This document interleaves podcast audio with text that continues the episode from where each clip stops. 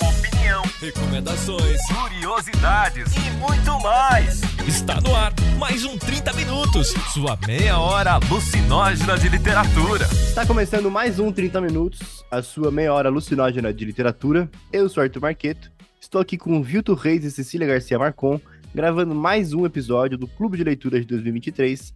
Dessa vez falando sobre a leitura de Novembro, de James Baldwin, o Quarto de Giovanni. É o livro que a gente vai falar hoje. Se você está ouvindo esse episódio gravado, recomendo que você também tente entrar nas lives. Ano que vem elas voltam agora só ano que vem, mas a gente vai divulgar as nossas listas e postagens nas redes. Possivelmente teremos uma última live ainda nesse ano, de despedida, mas fica o aviso para vocês, tá bom? Antes da gente começar, Vilto e Cecília amaram o livro? Nossa senhora, quem, quem não amou esse livro? Tá... Cara, sério, candidato à melhor leitura do ano. Tá? É o tipo de livro, Vilto, que me dá vontade de nunca mais escrever uma linha na minha vida. Fala, por que, que eu vou escrever? não quero passar a vergonha de escrever quando teve isso escrito, né? Vocês chegaram a ver alguma entrevista com ele? Ele é muito foda, né? Que maluco articulado, carismático. Carisma, o carisma lá em cima. Você fica encantadíssimo com ele falando. Olha, é um. E uma tranquilidade, uma elegância, né? Pai da glória. Impressionante. Então, antes gente começar, a sessão de recadinhos.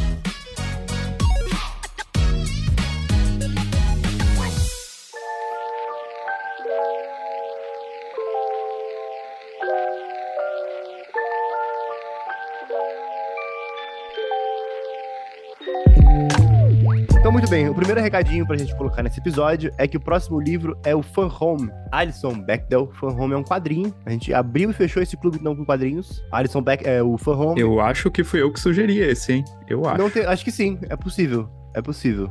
Não tenho certeza. Não, você já tinha falado de ler, você não vem não, não vem não, que não foi bom, não, não, não talvez foi, tenha não, sido, talvez tenha sido aquela escolha que a gente fez do Vilto falar e ter sido sugestão de padrinho. Eu acho que foi um combo. Fan Home, então ele é um quadrinho Que o Vilto já tinha falado da gente gravar sobre ela. Tá ali no momento de descoberta da sexualidade, tanto dela quanto do próprio pai, dos passados e, e problemas dele da família. Também um, uma história de formação, então ela passa por alguns problemas ali, ela, a gente conhece alguns problemas escolares, algumas questões de se entender quanto dinâmica familiar. Tem uma dinâmica complexa em relação a isso, é uma, uma HQ bastante introspectiva e eu acho que uma das coisas que mais me marca nesse livro além de ser belíssima, o traço da, da Alison bastante marcante, né? Eu acho que ela consegue concatenar as ideias consegue estabelecer uma estrutura ali introspectiva muito boa. Então, se eu fosse fazer uma propaganda para vocês para esse quadrinho, seria essa. E aí, embora não tenha live, vocês podem fazer a leitura porque o primeiro episódio do ano de 2024 vai ser exatamente esse. A gente conseguiu uma convidada muito especial para gravar com a gente, então com certeza vale e muito a leitura tá bem? Até porque no clube de 2024 a gente não colocou quadrinho. Então vai ser um jeito de ter o quadrinho no clube para 2024 esse episódio. Não tem no, não tem no clube, né? Mas de algum modo falaremos de quadrinhos aí ao longo do ano. Em várias pautas que a gente já se organizou, mas não vai estar no clube. Exato. E claro, não tem live, mas o grupo dos padrinhos ou dos apoiadores é sempre bastante muito movimentado em relação às leituras do mês. Então, se você tiver interesse em participar dessas discussões a partir de cinco reais, tanto no PicPay quanto no Padrim. Você pode participar do financiamento e participar das conversas que correm o ano inteiro. Então a gente tem ali aquele espaço e a partir de 10 você tem acesso ao material extra. Então, pessoal que é da faixa de 10, logo logo eu termino a releitura do Fan Home e já coloco um material extra ali pra gente seguir nessa nossa jornada linda pelo mundo da literatura. Uh!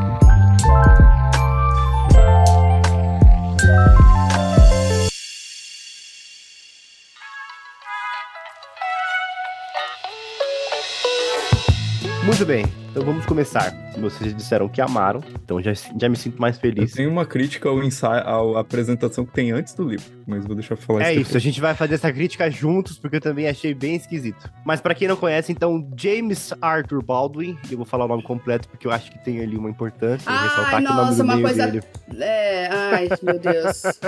Juro por nasceu Deus. em é. Nova York no dia 2 de agosto de 1924 e morreu no dia 1 de dezembro de 1987, aos 63 anos, na França, que ele também era bobo.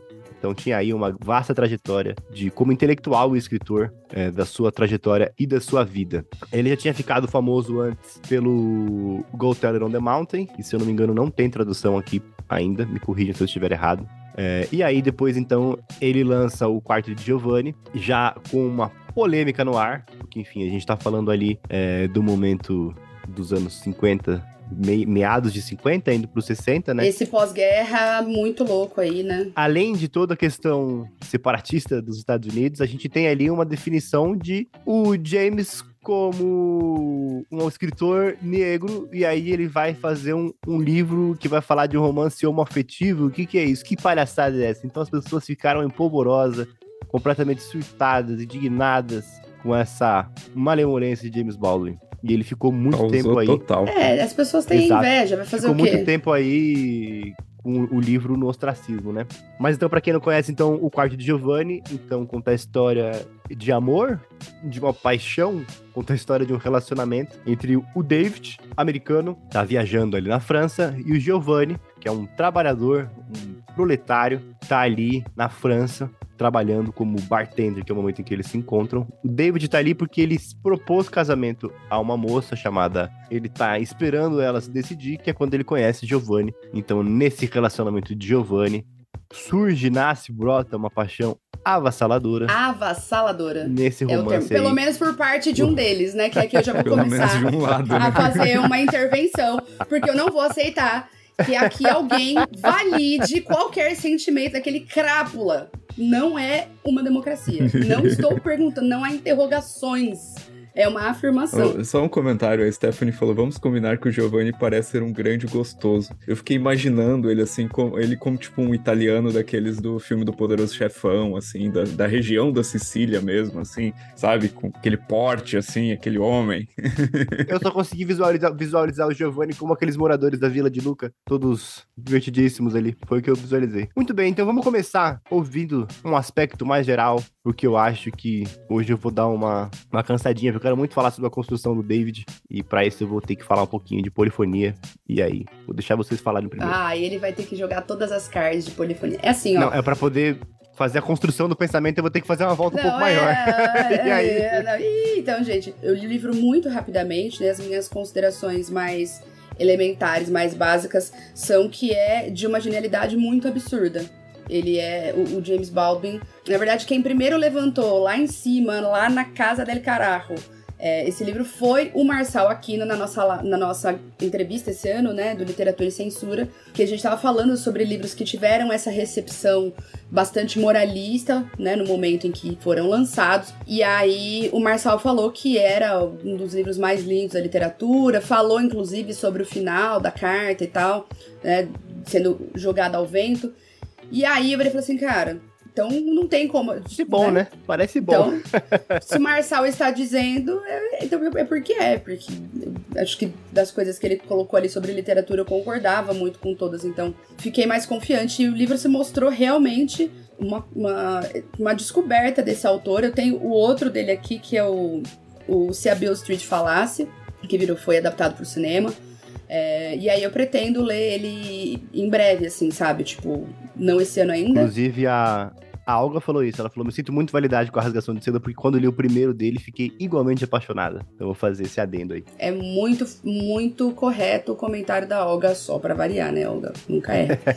É, eu achei que. é, Fiquei muito impressionada. Assim, acho que eu fa- fazia muito tempo que eu não lia uma coisa que tá nesse lugar, pra mim, de obra-prima mesmo, assim. Li muitas coisas que eu gostei esse ano, li muitos livros bons. Mas esse livro, o bom, ou muito bom, ou excelente, não sei. Ele é do tipo incontornável se você gosta de literatura mesmo, sabe? Se você aprecia. É, não tem como. É muito fora. Fazer um parênteses, é curioso pensar nisso, porque eu tava pensando nos três melhores livros que eu li no clube esse ano, né? Se eu fosse fazer um top 3. E pra mim, tá muito claro que eu acho que foi a Vegetariana, Sweet Tokyo, o Quarto de Giovanni. Por mais que eu goste muito de Fan Home, esteja relendo, eu acho que esses três ficariam no topo pra mim. E é engraçado, né? Porque a, a, a experiência de ler a Vegetariana e Sweet Tokyo é diferente de ler o Quarto Giovanni pela temporalidade, né? Porque o Quarto Giovanni é de fato aquilo que a gente chama de clássico, né? Ele tá em outra temporalidade, em outro momento. Sweet Tokyo e Vegetariana são bons hoje, talvez eles não, não, não, não resistam ao tempo, né? Que infelizmente é uma, uma coisa que qualquer obra de arte tem que lidar, né? Mas é uma, uma coisa que a gente não tem como saber agora. né? É, não tem. Essa- Esse negócio de clássico instantâneo, gente, é uma balela. Essa é clássico ou é contemporâneo. Não tem esse negócio de clássico instantâneo. Daí a gente tem que ver com o tempo. É, o clássico instantâneo é a mesma coisa que. é, Vender muito. Defeito. Cho- cho- granizo no deserto, entendeu? Ah, Vai a merda, não tem. Ou é clássico ou é contemporâneo, e não tem problema. Não é um defeito, exato. Exato, né? Porque o livro é contemporâneo. A gente só teve um teste que ele ainda não passou, que é o teste do tempo. Mas o teste de qualidade daquele momento de publicação, do Swiss Tóquio, da, da Vegetariana, é, enfim, são o próprio Luxúria, que eu também gostei muito esse ano, que eu já tinha gostado, mas gostei de, né, que pro podcast ter gravado. Eu acho que são livros que ainda vão, que a gente ainda vai testar isso com o tempo mesmo, né? E o Vilto, como é que foi essa leitura? Eu, eu cheguei no livro, assim, sem saber praticamente nada sobre ele. Eu só sabia que é, tinha um casal gay no livro. Era isso que eu sabia sobre o livro. né? e, e outra coisa que já tinham falado é que era um livro muito caliente. Eu nem achei que era tão caliente, assim, no sentido a hot do negócio, assim, né? O calor é outro, né? É, o ódio esquenta também, né? Passar É. raiva. Ah.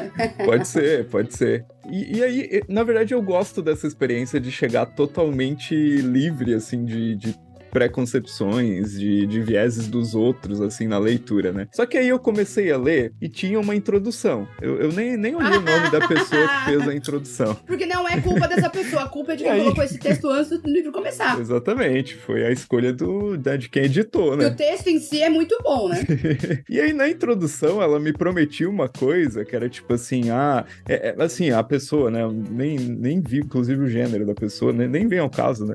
Mas o, o que ela prometeu foi tipo: ah, é um discípulo de Hemingway escrevendo. Foi isso que eu peguei da introdução. É isso. E eu não gostei dessa introdução por causa disso. Nem achei tão bom, Cecília. Ele me deu uma cartilha do que eu tinha que sentir, que eu fiquei completamente incomodado com o tom do texto. É, eu acho que se ela tivesse vindo no final, ter- teria, a gente teria conseguido compartilhar aqueles mesmos elementos como uma conversa. Ela teria sido muito Pode menos problemática. Você ia chegar nela já com sentimentos pra debater. Na verdade, no final tem um perfil sobre o James Baldwin que eu acho excelente, assim, sabe? Pra eu que não sabia nada sobre ele, acre- acrescentou pra caramba. Foi super legal conhecer, entender a recepção do livro e tal. Mas aquele texto no início sobre o livro foi um desastre, assim, na minha opinião. Mas isso não, assim, não afetou em nada a minha experiência de leitura. Porque quando eu cheguei, abri e li a primeira frase, que é a seguinte: Estou parado à janela deste casarão no sul da França, ao cair da noite, a noite que vai me levar à manhã mais terrível da minha vida. Cara, quando eu li isso aqui, Puta que Do pariu. caralho, porra. né? Do caralho. é foda. é Viu, incrível. Vilto? Nem terminei de ler, parei aqui. Achei tão bom. Inclusive, é só isso que eu tenho que falar, não esquece. Não, brincadeira. Eu li um livro que começa assim, não tem como ser ruim. E era isso que eu tenho pra dizer. Não, eu acho que quando o escritor tem a capacidade de escrever um começo desse, assim, é um perigo também, porque já joga a tua expectativa lá em cima, né?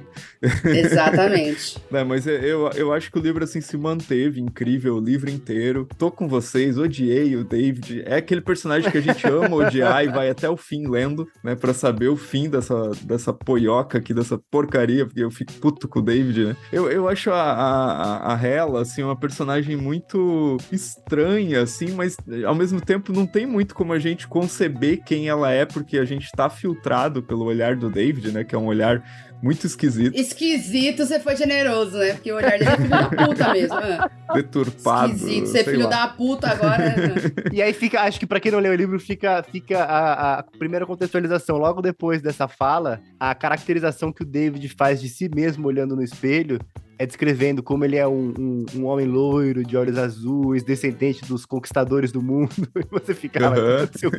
Ah, gente, sabe qual que é o lance? Eu acho que muitos homens héteros simplesmente conseguiriam entender o quanto eles são tóxicos com o David. Porque é isso, entendeu? É aí que a gente entende, porque é o cara que. Entender, mas nem o David vários- entende que ele. Ah, mas, mas é- é- o, David, o David não enfrenta quem ele é, mas ele sabe muito bem o calhorda que ele é. Ele não enfrenta isso, mas ele sabe quem ele é.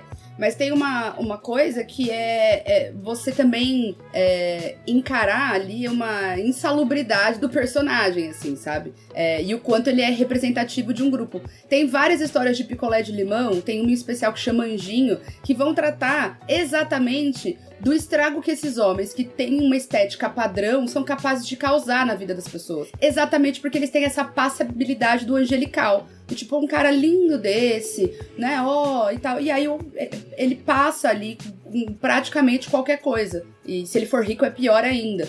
Então, eu acho que tem, tem esse elemento aí também. É, e assim, o, o livro todo, cara, ele parece um, o, o David tentando, assim, se apegar a qualquer justificativa que estiver no caminho dele para justificar aquele, quem ele é, o lugar que ele tá, a pessoa que ele pode ser. Então ele apela à questão religiosa, à questão cultural, à questão da origem, sabe? Ele vai se agarrando a qualquer coisa, assim, mas na verdade ele é aquele cara que tá caindo no buraco, cara, e ele tá tentando se agarrar a alguma coisa para não cair, sabe? Eu fiquei com essa sensação, assim, na leitura. Eu queria só fazer uma observação, Marco Antônio, que comemorou que é a primeira live que ele conseguiu ver com a gente. Então, Marco Antônio, bem-vindo aí ao nosso papo. E aí ele falou que o, que o prefácio e tal, é, ele pula algumas questões, o prefácio deixa para virar um, um pós-fácil, né? É, por sinal de spoiler, spoiler. E aí eu acho que o problema desse texto não é nem a questão do spoiler. Para mim, o grande problema é o que o Vilto e a Cecília estavam falando. Esse prefácio, mais do que spoiler, ele é um resumo, uma síntese do que acontece no livro, enquanto ele passa uma cartilha do que você tem que sentir, de como você tem que interpretar algumas frases. E isso eu acho muito prejudicial, porque você lê esse material e você chega com uma tentativa de, de encaixar aquilo que você vê, mesmo que inconsciente, com o que está escrito antes. Principalmente se você está chegando ali de maneira é, desinteressada, numa, numa leitura mais é, é, por prazer, uma leitura mais, de flu, mais fluida, eu acho que isso é um problema, porque ele, ele oferece uma, uma linha de, de análise que às vezes é complicada para quem está chegando no texto de maneira desarmada. E acho que também para quem não tem uma experiência de leitura, de crítica e teoria literária, porque aí, se você tiver depois uma impressão diferente, vai parecer que você que não entendeu. Por isso que eu acho que se viesse depois, você entra num debate. Tem coisas ali que eu discordo, igual a coisa do, do Henry James, que a Olga citou aqui no chat. Eu acho que. Mas aí a gente entra num debate, a gente entra com outra posição. Quando aquilo vem como um prefácio, eu acho que ele joga a gente para um espaço que. É, as, algumas pessoas para um espaço de que a discordância significaria uma interpretação ruim ou equivocada, exatamente pelo argumento de autoridade de alguém que escreve né, o prefácio de uma obra dessa. Então acho que é, faltou mesmo noção. Talvez se invertesse os textos, o texto que tem no final viesse no começo como uma contextualização do momento que o livro saiu e o outro viesse no final, ficaria melhor. Ah, eu gosto do texto no final, como ele tá. Porque ele explica muita coisa, eu acho, da questão da, da própria construção do David pela trajetória do James Baldwin. Não sei. Eu, pessoalmente, aquele... não curto prefácio. De maneira geral, eu acho que prefácio. Eu prefiro textos de apresentação. Porque aí a, a função dele é só preparar o leitor para a leitura, contar um pouquinho do autor, uma coisa muito mais é, muito Talvez mais a primeira metade do texto, né? Que ele é mais a apresentação do James é, Baldwin do livro. Eu acho que é, que o caminho. Acho que para mim, se vai vir um livro que tem um texto antes da obra começar, tem que ser uma coisa que, minimamente, assim, ó, botou a toalha na mesa, colocou os pratos, os talheres, e aí você que vai se servir Não, da a gente maneira pode fazer igual sentido. aqueles textos que fazem, ah, leia Tolkien em ordem cronológica, leia da página 83 à página 85, volte para a página 20 e leia até a página 83. Aí você vai ah, até pelo a... amor de Deus, o que, que é isso? O que, que tem... Ah, Arthur, não, sem gincana. Sem gincana.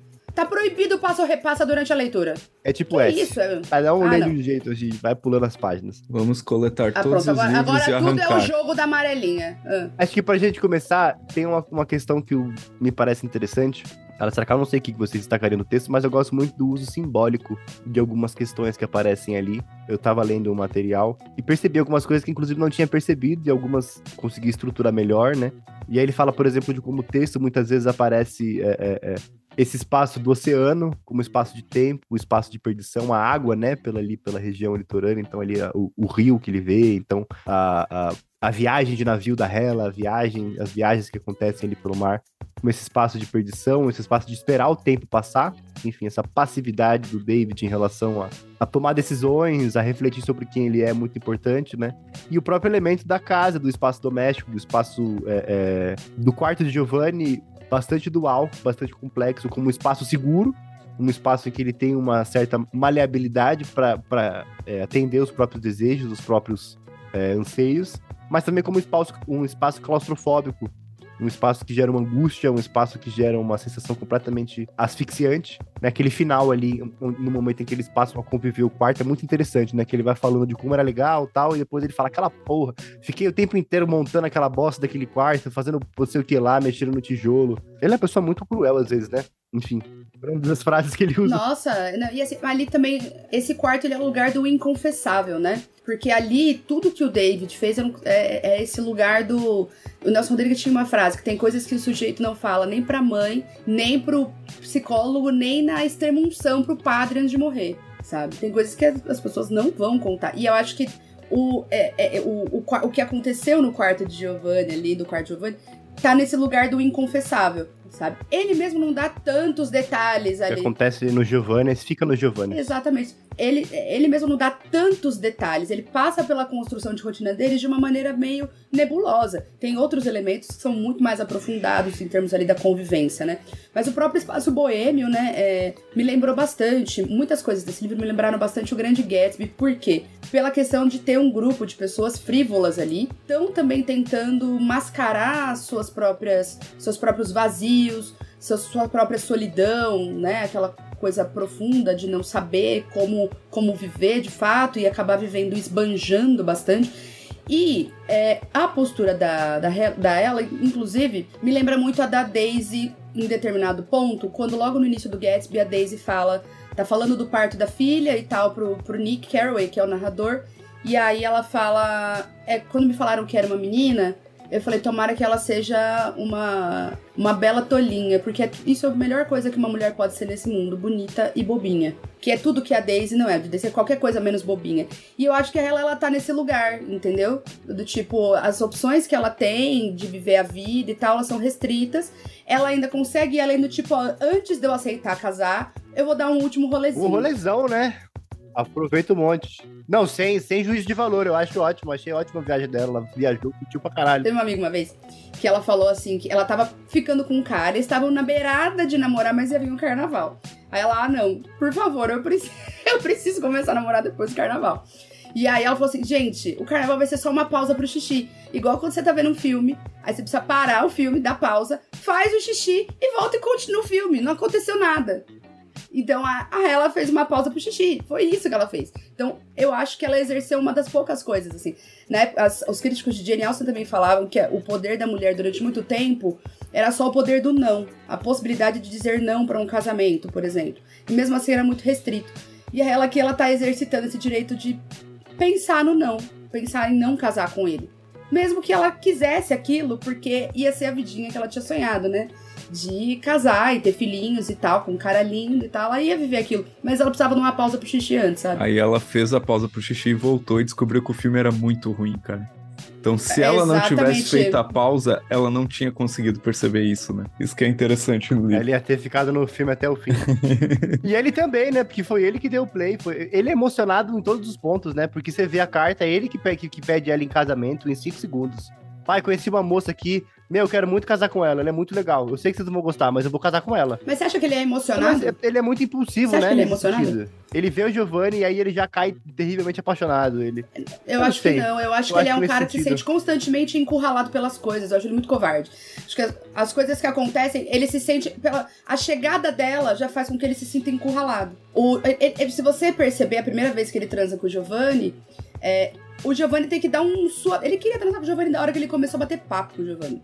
Só que o Giovanni tem que criar. Cara, ele cria uma puta situação pra levar esse cara lá. E ele termina com uma frase que era do tipo, ai, depois disso só me restou gemer. Do tipo, ele foi encurralado por isso, entendeu? É, é uma maneira dele também de não se, não se ver como agente das próprias escolhas. Isso, mas deixa, tá, deixa eu estruturar então melhor essa, essa frase. Eu acho que o, que o que me parece que ele faz é essa ânsia de tentar chegar em algum ponto logo, não necessariamente como agente ativo. Porque pela carta ele conhece a Hela e já em uma semana quer casar com a Hela. A ponto dela falar: peraí, que eu preciso fazer uma pausa pro xixi. Né, Ele conhece o Giovanni na mesa do bar, ele olha pro Giovanni, o Giovanni faz uma sacadinha ali, uma frase esperta, e ele já fala: hum, hum, legal esse bartender. Gente, ah, quem nunca, eu como uma grande Maria CLT, longe de mim julgar o tesão no garçom. Gente, você acha? Chega o garçom lindão lá, pele bronzeado, moreno alto, bonito, sensual. Ih, capaz, entendeu? De- longe de mim, entendeu? Fazer qualquer julgamento. Eu acho que tem a questão também do, do, do jogo que acontece no romance, né? Eu não, eu não vejo a expressão emocionado, Arthur. Eu vejo mais a expressão instintivo, assim. Ele tá brigando com aquilo que é instinto dele, sabe? Tá brigando Eu com fui- aquilo que é o, o ideal de imaginário social dele com aquilo que é o instinto dele, assim, se contrapondo o tempo inteiro, né? Aí nesse sentido, sim, eu concordo contigo. Fiz uma escolha de palavras ruins. É, e aí acho que tem. um- Mas emocionado é uma palavra que cabe melhor pro Giovanni. Esse sim. Sim, sim, aí sim. Porque o que? O erro do, da pessoa que é do sangue quente ali da Itália, da, das Américas, é amar demais. tem um conflito de afetos ali mesmo, né? Então é um homem. Ele queria fazer nhoque tomando vinho e o David só queria saber de o que, que os outros iam achar dele.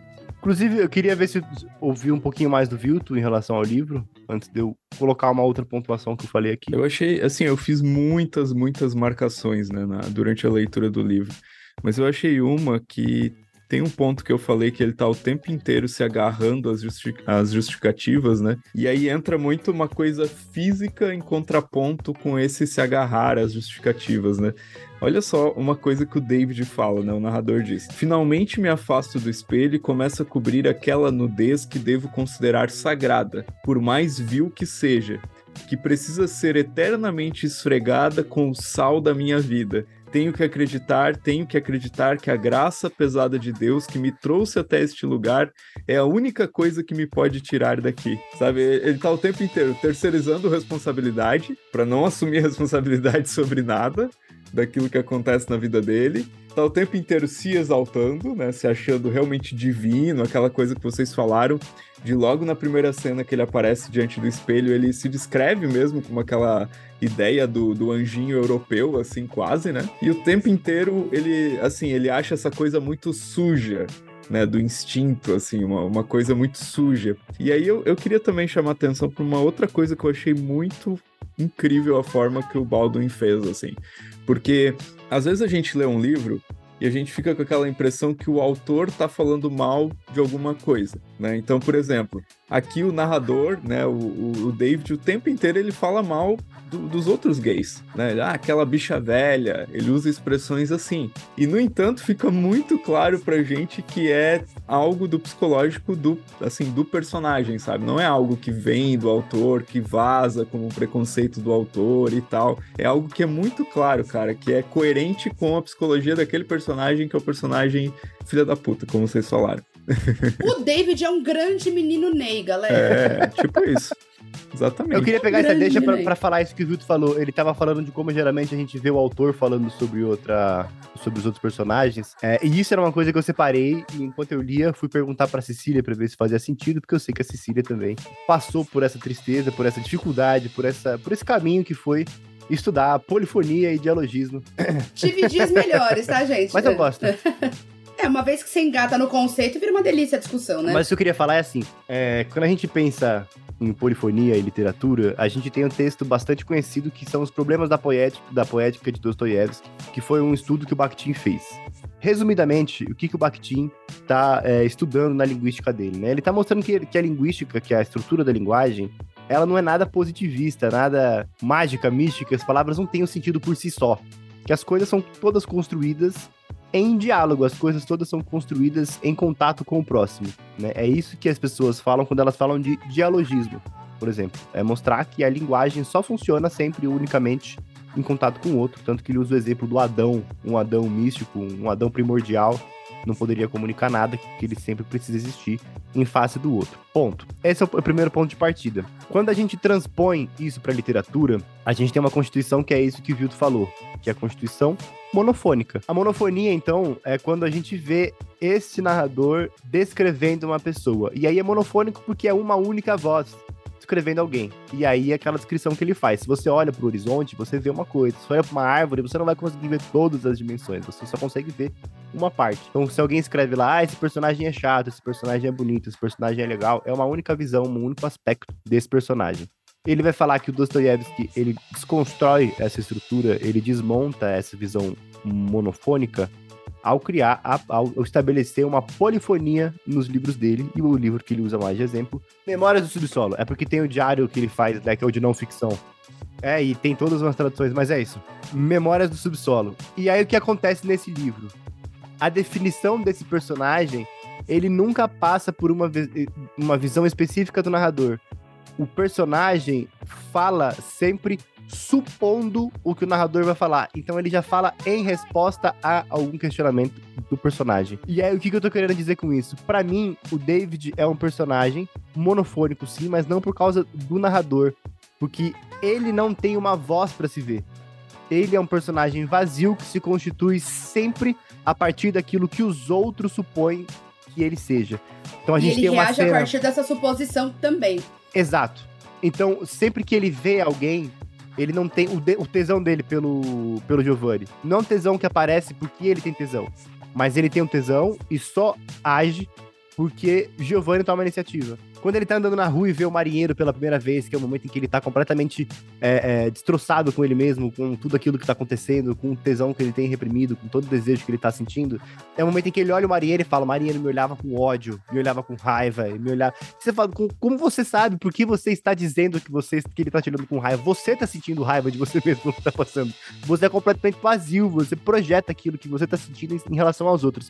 Então, essa construção vazia é maravilhosa. Ele consegue usar isso de forma sensacional. Só, só um comentário, Arthur. O, o, mesmo vale pra moça que ele, que ele encontra lá, que ele tem ali um, né, uma transa casual e a tal. Su, que, nossa, é. que grande filho da ele, puta. Ele, proje- ele fala da tristeza, da vida miserável dela, não sei o que, da vida vazia, mas na verdade a gente tá falando dele, né? Basicamente, né? E você fica com essa sensação ambígua, né? Porque a Su também tá num, num, num espaço de vulnerabilidade ali. Você fica, o que, que tá acontecendo nessa logística, né? Inclusive, eu fiz um, eu fiz um comentário equívoco no chat dos padrinhos sobre a relação da, da Su. Eu fui reler depois que a gente conversou com o Wagner, mas mais pra frente eu falo isso. O que eu ia falar é que eu acho que esse espaço vazio da construção do personagem é fenomenal para apontar uma questão que o, que o James Baldwin faz na escrita dele, que ele consegue dar nome, que ele consegue estruturar coisas que demorariam muito tempo para serem vistas, para serem articuladas e ditas em voz alta na época que ele escreve. Por que, que eu tô falando isso? A gente tem a constituição do autor ali, que tá falando sobre homens, é, não sei se necessariamente gays, é uma questão que a gente pode falar um pouco depois, mas homens que pelo menos têm uma relação afetiva, homens que estão ali no relacionamento com outros homens, no momento em que a identidade gay, é, é, em que a, a noção de bissexualidade não existia, a, a libertação sexual e a questão da, da identidade gay estava muito é, relacionada a, aos movimentos do, do Flower Power, do, do Woodstock, da, de, uma outra, de uma outra linha. E ele ponta ali uma coisa também que vai demorar muito tempo para aparecer, que é a própria questão da interseccionalidade, que é uma questão que demora muito tempo para ser nomeada e para ser descrita e para ser dita. Então esse vazio do David ele demonstra uma série de coisas, porque todas as construções dos personagens evocam outras coisas. E aí o pessoal fala geralmente de ser um. Acho que até a Stephanie comentou aqui: ah, o. Não é, não é um romance que fala de raça, é um romance que vai falar sobre duas pessoas brancas tal. Mas existe uma sutileza que o Baldwin coloca, porque a primeira experiência que o David tem com outro homem é uma experiência com um adolescente preto, que é completamente ignorado por ele depois no colégio. Ele tem um relacionamento, os dois têm uma relação afetiva fortíssima e ele simplesmente ignora ele depois. Por quê? Porque a gente começa o livro desse jeito. O David é um cara loiro, de olhos brancos, com dinheiro, com uma família que consegue bancar uma viagem de meses na Europa sem ele precisar se preocupar. É um cara que, como a gente tava falando no grupo, foi para estudar e nunca fez porra nenhuma, só bebia. Inclusive, é, é, era um ponto que eu fico pensando. É um ponto que eu fico pensando, né? Como é que o cara tá sem dinheiro, não trabalha e bebe tanto, cara. Mas ele, é, mas ele é sustentado até pelo Giovanni. O Giovanni é um cara que banca ele. Isso me deixa mais puta da cara. Porque aí depois, a hora que o Giovanni precisou, porque ele tava fudido, foi demitido por causa do, do patrão, que é, é um assediador, recal, é, ressentido do caralho. A hora que ele precisa, ele deixa o Giovanni passando fome sozinho. Então, pra gente ver esses fatores, ele tem esse relacionamento com esse outro menino adolescente, ele tem um relacionamento com o Giovanni, que é, em sua essência, um trabalhador do campo que vai pra uma metrópole trabalhar em um subemprego e mora num quarto empregado de dois metros quadrados. Ele tem uma relação com as mulheres que é uma relação completamente de poder, completamente misógina, então ele xinga todas elas. Ser mulher é um problema muito grande. E é outra coisa que ele antevê, porque por muito tempo a formação de identidade do que é ser gay é geralmente aquilo que é excluído do campo do que é ser homem. Então, por exemplo, o desejo é só uma adulteração de um homem natural, místico, no instinto natural. É esse espaço do perverso, esse espaço do proibido, esse espaço do que é errado. Então, isso tudo eu acho que ele pontua muito bem. Tudo isso ele pontua muito bem. E são questões que demoram para aparecer, então são, são N fatores. Então a gente tem ainda não só ele, porque ele é bancado, mas a gente tem o aristocrata, que tem outra relação de poder e que tem uma outra relação quando o fim, o fim trágico acontece, que ele tem a cobertura da mídia, que enfim, todo mundo resolve apagar. As questões do relacionamento dele e tal. Nessa identidade, por exemplo, o David, o grande ofensa do David, e que o Giovanni também embarca nessa, é a questão de ser equiparado a uma mulher. A Hela se, desfaz, não, não, deixa meu cabelo crescer, eu paro de pensar, eu paro de viajar, não tem problema, eu fico com você desse jeito. E nas brigas dos dois, o grande problema é ele se identificado como uma mulher, se sou uma pessoa que fica em casa, pessoa que, que, que arruma o quarto, o quarto é uma bagunça, entendeu? Eu acho que é, é, essas questões que ele coloca em diálogo são muito importantes. A Olga falou aqui de como é, é, é como surpreende o Baldwin ser tão jovem quando escreveu. E, e, e aparentemente ele tem um, um quê autobiográfico nessa história, né? Porque ele estava no relacionamento. É, tanto que a dedicatória do livro é pro Lucien, que é um cara com quem ele se relacionou, né? Que depois também casa com uma outra moça. Então, é, eu acho que esse é o ponto. Inclusive, é, é esse o ponto que eu tava falando com o Wagner, né, no grupo. Pra contextualizar os ouvintes, a gente tava falando sobre. Eu tava falando sobre como talvez visualizar o David unicamente como uma pessoa, como um homem gay, talvez pudesse desembocar numa leitura bifóbica. Eu vou explicar, tadinho. O Wagner ficou achando que eu, que eu falei que ele é bifóbico. Não foi isso, tá? foi só um ponto que eu achei que poderia desembocar dependendo dos argumentos utilizados, porque é uma análise complexa, né? Ele mesmo fala, não tô necessariamente falando de um relacionamento entre dois homens, tô falando de um relacionamento entre pessoas, das questões afetivas. É, eu, eu anotei é, essa eu a fala do Baldwin, Arthur, bem sobre isso. Ele fala: o quarto de Giovanni não é exatamente sobre homossexualidade, é sobre o que acontece quando se tem medo de amar alguém, o que é muito mais interessante. É exatamente isso. Porque eu não tenho certeza, porque eu acho que é difícil a gente articular, pelo que o texto dá, a tonalidade que é naquela carta em que ele tem um relacionamento com a Hela e que tem o, no momento em que a Hela volta e eles ficam efetivamente em bons termos no quarto até o momento em que, enfim, ele volta a sentir o Giovanni como interpolando a relação dos dois. Eu falei que a Su também tinha uma relação, mas eu fui reler realmente a, a, a, relação dele com a sua completamente esdrúxula. Deixa o meu meia culpa aqui. Não, ele, ele, precisa reafirmar, reafirmar que é macho é, de alguma maneira, né? É, então ele quer desfazer aquela impressão, aquela aquele sentimento que ele acha que os outros podem ter de que ele é uma mulherzinha. E fazendo o adendo também que o, que o Wagner sensatamente pontuou, só pra deixar claro, também não acho que a relação sexual que você tem defina necessariamente a sua orientação, ok? A gente sabe de N casos de, homens gays que foram, enfim, tiveram que formar família, etc e tal. Acho que é, é, é importante fazer essas duas pontuações. Porque não tinha nome ainda, a gente não tinha essa noção que a gente tem hoje sobre o que é essas possibilidades de, de exercer a sexualidade, né? Acho que é isso. Eu achei esse livro maravilhoso, gente. Cada vez que eu penso mais nesse livro, eu, eu me empolgo mais. Eu queria falar que tem um diálogo que é maravilhoso. Eu vou ler daqui a pouco, quero ouvir mais de você, porque eu já falei de vocês, porque eu já falei demais.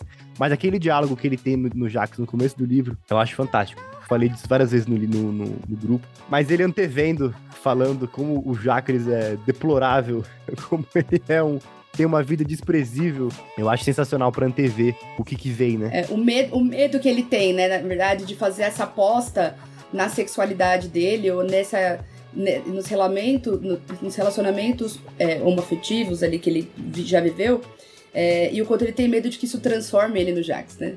Que, te, que é um cara que fica mendigando. E o Jax vira e fala assim, ó, oh, exatamente. E o Jax alerta eles, né? Fala assim, ó, oh, toda essa merda aqui que eu sou foi construída tijolinho com tijolinho, tenha mais respeito que você vai chegar lá. Ele fala, sua vida é muito desprezível, né? E aí ele fala, eu poderia. Eh, tudo bem, ele fala, abre aspas. O David fala, me desculpe, mas já que você tocou no assunto, realmente acho que muita coisa na sua vida é desprezível, sim. Fecha aspas. O Jax rebate. Eu poderia dizer a mesma coisa sobre a sua. São tantas as maneiras de ser desprezível que chega a dar um nó na cabeça da gente. Mas a coisa mais desprezível que há é desdenhar do sofrimento dos outros. Você devia se dar conta de que o homem à sua frente já foi jovem, mais jovem até do que você é agora e foi reduzido ao estado miserável em que está aos poucos, por etapas imperceptíveis, que é o estado em que o David e o Giovanni ficam no final do livro, que é um estado deplorável, pouco a pouco nessa situação do relacionamento impossível desses dois. Que é aquela cena maravilhosa do final em que ele rasga o bilhete, o filho da puta não vai nem no dia da execução, rasga o bilhete e fica o bilhete na cara dele. Quando o bilhete fica, aí você fica, caralho, nunca mais você vai se livrar dessa bosta que você fez. Vai ficar grudado em você para sempre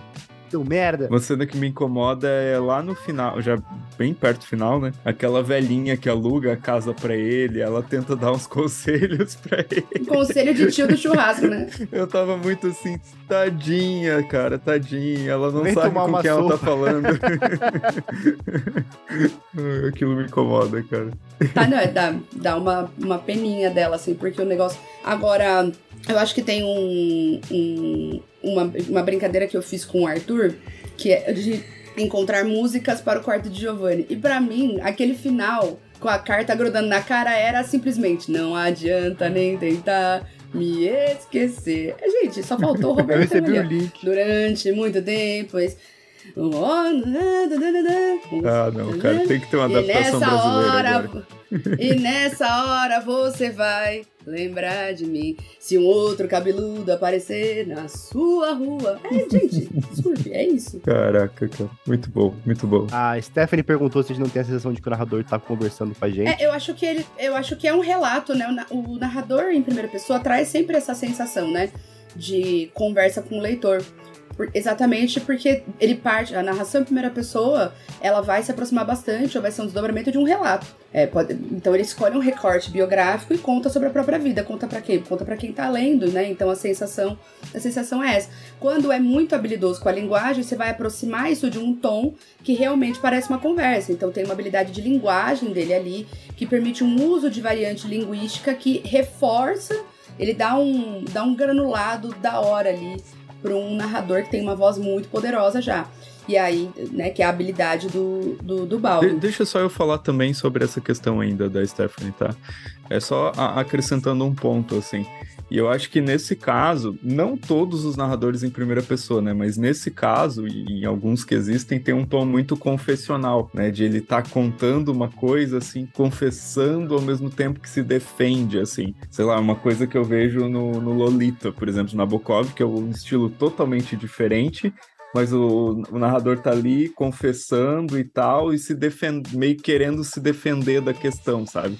E eu acho que a minha comparação é ele muito próprio. pela. É, exatamente isso, passando pano, se defendendo.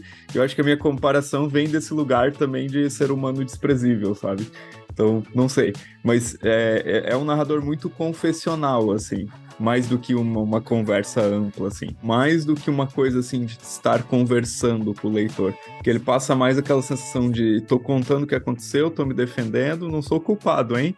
Aconteceu porque tinha que acontecer, sabe? Aquela coisa tirando o corpo fora do David, assim. É isso. Aí a Stephanie complementou aqui falando que teve algo a ver com o fluxo também. Que pra ela, não sei como vocês acham um fluxo de consciência, que ele parecia fazer umas conexões um pouco misturadas. Não necessariamente lógicas. É, eu acho que isso tem mais a ver com a estrutura do relato.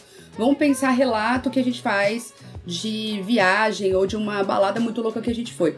Ele vai vir entrecortado por digressões, ele vai vir picotado com informações de outros lugares. Então, por isso que eu acho que se, e aí um relato confessional acho que seria uma boa uma boa definição pra, pra gente fazer a amálgama completa aqui, porque tem esse tom é, de confissão, de ali do, do inconfessável sendo registrado, mas acho que essa não linearidade da, da coisa é o que a gente já falou da- de se aproximar, né? Quando a gente tá falando de memória, se aproximar uma colcha de retalho, em que você junta vários pedaços. Alguns. Então pensa assim, pegou vários retalhos e fez uma colcha. Alguns deles são parecidos, outros são iguais, né? São vários retalhos iguais, outros não tem nada a ver um com o outro, mas vão todos compor a mesma colcha. Então acho que isso tem a ver é, com- com essa questão, assim. é, a gente pode pensar o livro como um relato confessional de uma experiência. é, e ele começa contando sobre a vida dele com a família não à toa. pra- porque ele vai resgatar momentos em que ele foi forçado a encarar quem ele era. Que é isso, né? Ele foi forçado a encarar quem ele era quando ele se relaciona sexualmente com o colega e depois passa a fazer bullying com ele, maltratar o cara. Não é só dar ghost, né? Não é só desaparecer. Ele maltrata esse cara depois. É verdade, ele faz. ele é, nossa, ele é muito- maltrata. Ele maltrata a ponto do cara mudar de bairro, entendeu? E imagina, né, o, o primeiro dano que ele causou.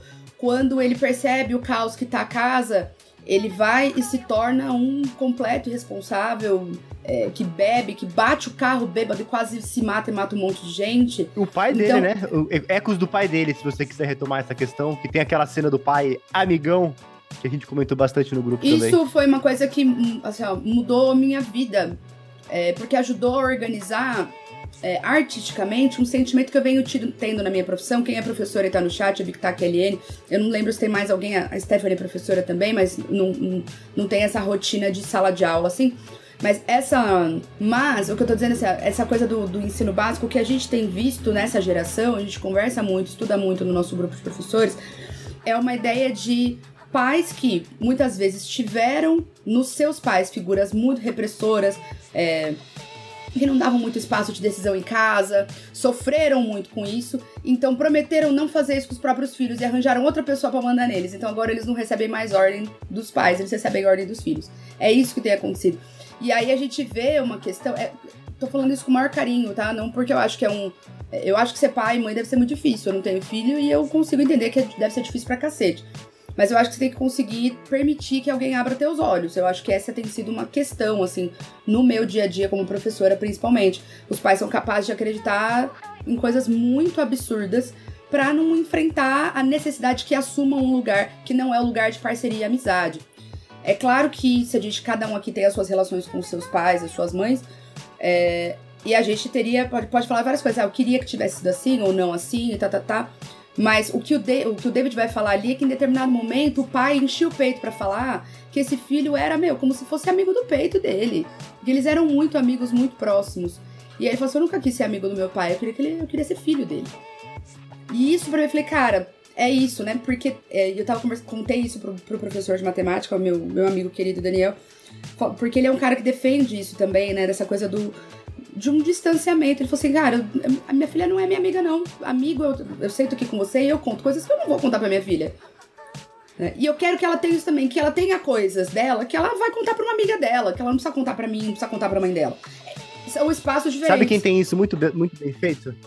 A Fleabag. Segunda temporada da Fleabag tem uma cena maravilhosa entre ela e a irmã, que a Fleabag faz uma cagada lá em específico.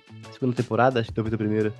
E aí elas estão lá conversando tal, e ela tá resolvendo, e ela fala, mas a gente é amiga. A irmã dela fala, meu cacete, a gente é irmão. é uma outra lógica. É outra relação. E aí eu acho que esse, isso ajuda a gente a entender. É, um pouco, entender um pouco do David, que é entender que ele é um cara que não sabe se relacionar com nada além do próprio desejo do próprio prazer. Ele não se relaciona com nada além disso. Mesmo, e mesmo se essa relação é passiva, né? Ele sempre aguarda, ele sempre espera, ele sempre tá vendo o que os outros vão achar. Exatamente, concordo, é isso mesmo. E aí eu acho que tem uma questão, né, que é. A gente conversou muito no grupo, né, sobre. No grupo de apoiadores, é, sobre o livro, e a gente conversou falando sobre, enfim, se dá para entender, justificar, explicar quem o David é. E eu acho que explicar quem alguém é sempre dá, a gente explica as coisas, mas eu acho que não existe absolutamente nada que explique na infância, na infância e na adolescência dele ali, nada que justifique a forma como ele trata as pessoas. Ele não tem respeito e afeto por nenhuma pessoa, nem, pela, nem pelo pai, nem pela tia, nem pela companheira, nem pelos caras com quem ele transa, nem pelas mulheres com quem ele transa, nem pelas pessoas que pagam as contas. Ele é incapaz de é, se oferecer, oferecer o seu afeto a alguém. E isso não é, eu não, eu acho que é ruim a explicação de colocar ah, mas é que olha como foi a vida dele. Não, eu não acho que passa por isso. Eu não acho que passa por esse lugar. É, eu acho que passa por um lugar. A mãe de um amigo tem uma frase ótima. Que é, explica, mas não justifica. A gente entende, nossa, de fato, ele é um cara que não. que ele via as pessoas brigando e ele não assumia lado, ele ficava na dele e tal, né? Do tipo, deixar de e aí querendo ver como que ele poderia sair bem na fita da história. Ele é esse cara. Só que eu acho que se a gente escorregar para uma interpretação em que ah, não tenho tanta raiva dele assim porque acho que ele é uma vítima da própria família, eu acho que falta muito para ele ser vítima daquela família. Falta muito, muito. Foi uma família que ele nunca negou nada para ele. Pelo contrário, quando ele arregaça o carro lá e tudo, vai lá, cuida dele. Quando ele resolve que ele quer ir estudar na Europa, apoia. Então, falta muito para ele se colocar nesse lugar de vítima de uma violência familiar. Né? A falha que aconteceu é que acho que todo mundo ficou numa expectativa de que um dia ele ia virar outra coisa. Ele nunca virou porque não é quem ele é. Ele é alguém incapaz de assumir qualquer afeto. E aí eu queria fazer uma. Eu vou fazer um, um recorte gigante agora. Peço desculpas, mas o que eu ia falar é que apesar dele ser preenchido, dele ser formado por esse vazio, por essa recepção dos outros, tem um momento, tem dois momentos que mostra, que justifica toda essa construção de alguém que realmente não se importa, que são os momentos em que ele imagina o que acontece com o Giovanni quando ele não está lá. Por quê? Porque nesse momento em que ele imagina o Giovanni, ele é o narrador, ele escreve uma história, ele acertadamente definiu, ele escolheu, ele fez uma escolha de como é a história do Giovanni, o que, que aconteceu do, da briga dele e dos momentos finais da execução, para mostrar como é, é, é, como, apesar dele não ter essa construção né, própria da subjetividade dele, dessa questão de, é, de entender os desejos, anseios e a construção do personagem dele, narrativamente falando, a construção que acontece com o Giovanni que a gente tem é a construção do ponto de vista do David, que mostra efetivamente o poder que ele tinha sobre o Giovanni. Essa construção eu achei brilhante, são os dois únicos momentos em que o David efetivamente escolhe, narra alguma coisa para mostrar como essa construção no final, desse desfecho trágico do Giovanni, foi sim uma problemática que surge do David, pelo simples, pelo simples motivo de que ele se torna o narrador de uma história, e da história que é do Giovanni e não a dele. Isso, isso eu achei brilhante na construção do livro, que é simplesmente uma descrição de uma cena para mostrar essa inversão de ponto que mostra também aquilo que a gente estava falando da interseccionalidade, como ele tem sim um determinado poder em relação ao destino do Giovanni, que é essa, essa narração dos momentos finais dele, do crime e da execução. Eu me empolgo, gente, desculpa, tô até suando. Geralmente, quando todo mundo gosta do livro, vira um cast chato, né? Mas esse, cara, tinha tanta coisa para falar que né, acabou sendo um cast empolgante. Acho que a gente pode escolher aqui o momento em que vocês tiveram mais ódio do David. Ódios específicos, assim. Atitudes. Ah, entre o primeiro capítulo e o último ali, acho que. Teve. Não, escolhe algum momento específico que você vai falar, ah, não. Não, é, é, que são vários, é, são vários. Mas... Abriu uma aba, abriu uma lista de, de todos não, os momentos. Não, mas de, deixa eu falar um que eu acho muito vai, pesado. Cara. Carta de rolo dos anos 90, né? tipo aqueles rolos de. Eu acho muito pesado, cara, quando ele some porque a Hela chegou em Paris e ele não fala nada. E o David fica ali, acho que dois ou três dias, não sei sabe? E de repente o David encontra ele com ela, assim, sabe? Aleatoriamente, cara. Isso ali eu achei muito pesado, cara. Me deu muita raiva dele, assim. Muita raiva. Assim, tem vários, mas esse foi um dos que. Puta merda. Para mim, o de mais raiva é depois. O de mais raiva é depois. Quando a Hela pergunta: quem que é esse cara? Ele fala, é um fudido que eu ajudei aí, todinho. Ele só é. figura. Nossa senhora, muito, muito fudido, nem sei quem que ele é. Ele é emocionado, é um otário. Não vou falar com ele mais, não. Nossa, essa parte, essa parte eu falei, nossa, que filho da O cara tava desempregado, sem grana, cara. Porra. Passando fome, porque ele desapareceu. Ele desapareceu com, com, tudo, deixou ele com quatro moedas e um, metade de um, de um pedaço de queijo. E o outro cara fala pra ele: não, os americanos são assim lá. O, é, é Jack? Não, o velhão lá. Eu o esqueci Jax, o nome dele. Jax. Jax. Jax. Os americanos são assim mesmo. Quem cuida de Giovanni? O que tem a vida desprezível, fodida. É isso. James Baldwin, um beijo onde você estiver, um abraço fraternal, um beijo e um aperto de mão e olha que livro maravilhoso. Estamos carregando você no nosso ombrinho, jogando para cima como se você fosse um técnico campeão de futebol. Mas é, eu acho também muito complicado, porque ele podia pedir dinheiro pro pai dele, tem esse momento, né? Que aí o Giovanni fica, viu, você já mandou a carta pro teu pai? Como é que tá esse rolê? Não, não, é, ele não eu respondeu, ele nem tinha mandado. Ele nem tinha mandado, ele, ele meteu, não, a gente vai marcar assim.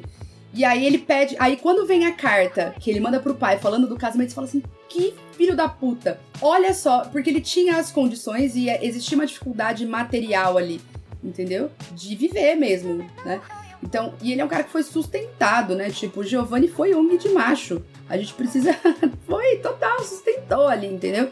Então, esse momento para mim pegou bastante. A Kelly citou aqui no chat com a Su. Aquilo foi, meu Deus do céu. Não sei nem o que dizer né, de um comportamento completamente predatório com a coitada da mulher, sabe? Então, ali eu acho que são momentos que eu, que eu colocaria. Esse da grana eu acho bem pesado, assim. Ela falou do momento em que ele tá de avental na cozinha, falando que não vai ser mulherzinha.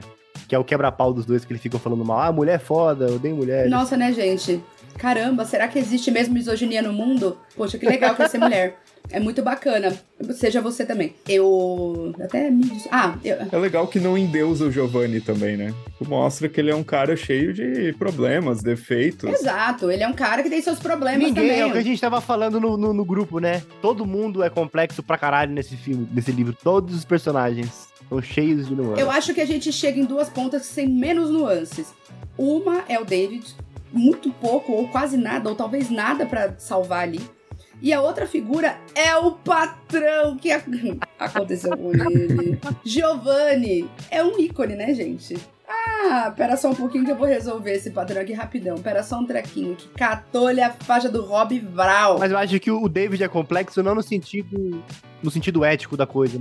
Eu acho que o David é complexo não no sentido ético da coisa, mas no sentido narrativo, porque é difícil de entender o que ele tá falando, porque ele é um cretino. Você vai confiar nessa, no que ele fala? Eu não confio absolutamente nada no que ele tá me dizendo. É que a gente tava falando, é que a gente tava falando das nuances dos personagens, né? E aí eu acho que os que tem menos nuances são o David e esse patrão aí, que é filho da puta do começo ao fim, né? Tanto que ele, ele demite o Giovanni. É, é, isso, né? O Giovanni, ele também ele é usado por esses caras, né?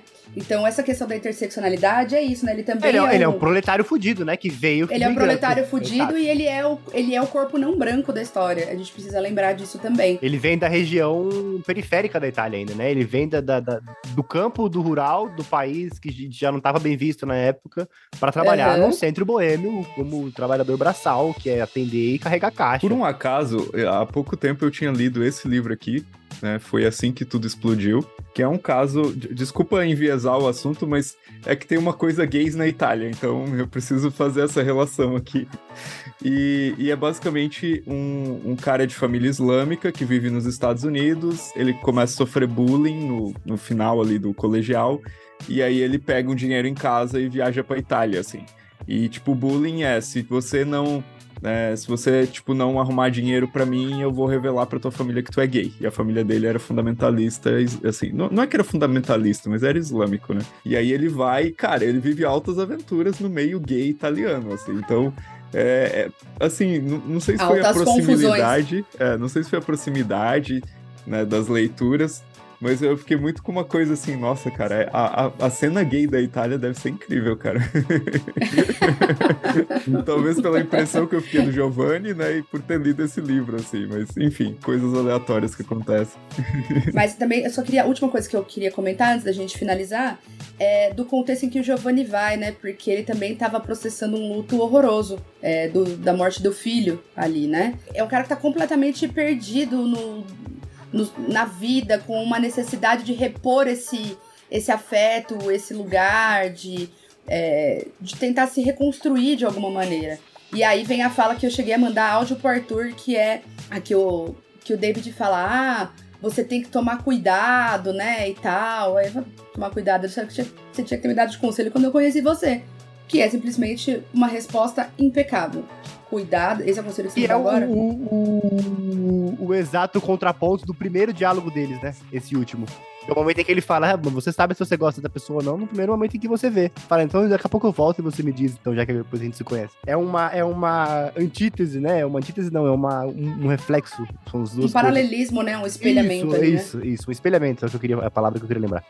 Acho maravilhoso. Só, só para fechar aquela questão que a Cecília falou ali de pais e de filhos, é dentro dessa coisa aí também de boas leituras e tal. Eu fiz uma leitura esse ano, cara, de um livro chamado Educação Valente, da Crise Chrissy Posatek. Cara, é um livro muito legal justamente sobre essa questão aí dos pais, né, que não, assim, meio que deixam a coisa muito, terceirizam essa responsabilidade pelos filhos, ou às vezes resolvem tudo pelos filhos, não deixam, não dá nenhuma responsabilidade pro filho. É, é, ela usa uma imagem, né, que é a seguinte, né, às vezes em vez de tu ensinar teu filho a calçar um, um, um calçado de couro, para não machucar o pé, você quer forrar o chão inteiro de couro, o chão do mundo inteiro, para que ele não machuque o pé. Né? E, e, é um livro bastante sobre resiliência, assim, essa questão mesmo da, da formação. E eu lembrei aquela hora que a Cecília estava falando, mas eu não quis interromper para não, não quebrar o raciocínio também. Então deixa essa indicação aí depois se puderem colocar no post.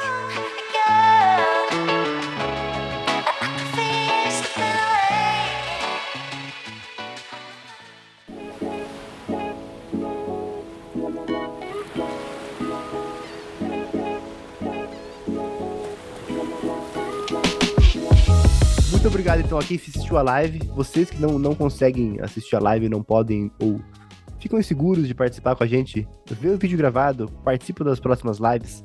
Tem cortes, situações, cenas, interações que são exclusivamente da dinâmica do vídeo. Então adoraríamos ver você aqui. Temos aumentado cada vez mais a live ao longo do ano, o que me deixa muito feliz.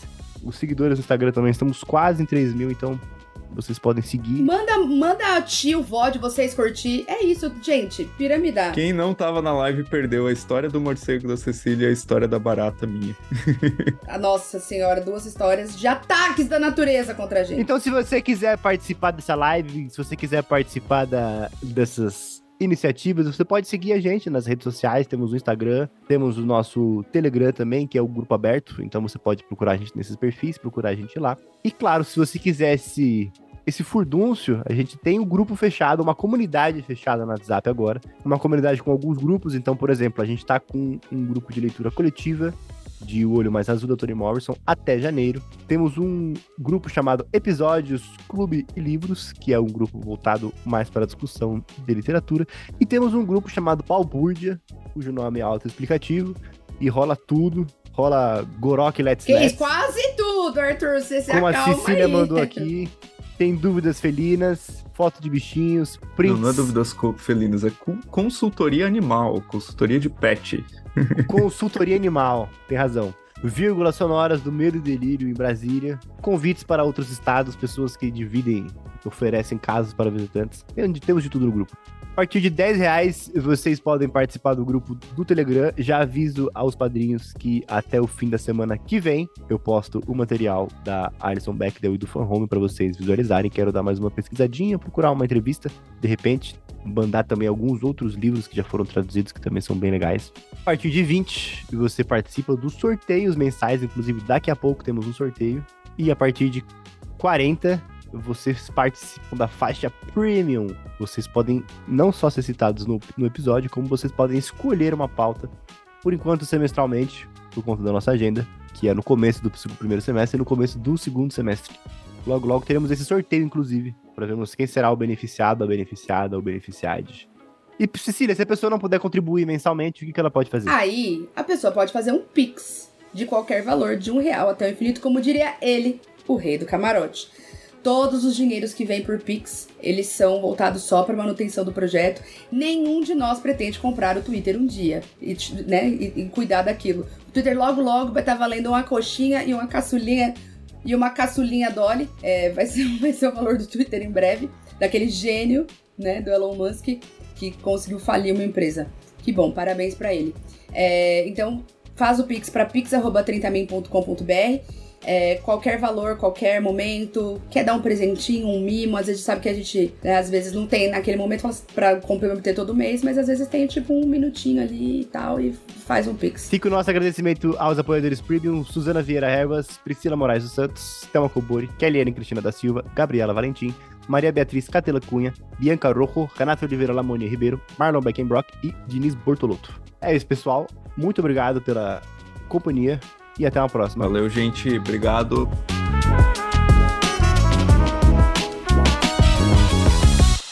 Eu gosto muito que eu só consigo ver a Cecília pela transmissão do YouTube. Então aqui ela tá congelada e aí eu vejo as reações dela Isso na significa live. que em breve eu vou travar. Então, entendeu? Em breve vai travar Não, e vai novo, galera. E é isso. Vai, vai- vai ser essa coisa já no clima Ai, de cara, árvore a de Natal. presciência Aqui, da Cecília Caralho, está a- muito a- forte. que é o que aconteceu Exato, agora. A. Cecília ela tem um sexto sentido ali muito bom.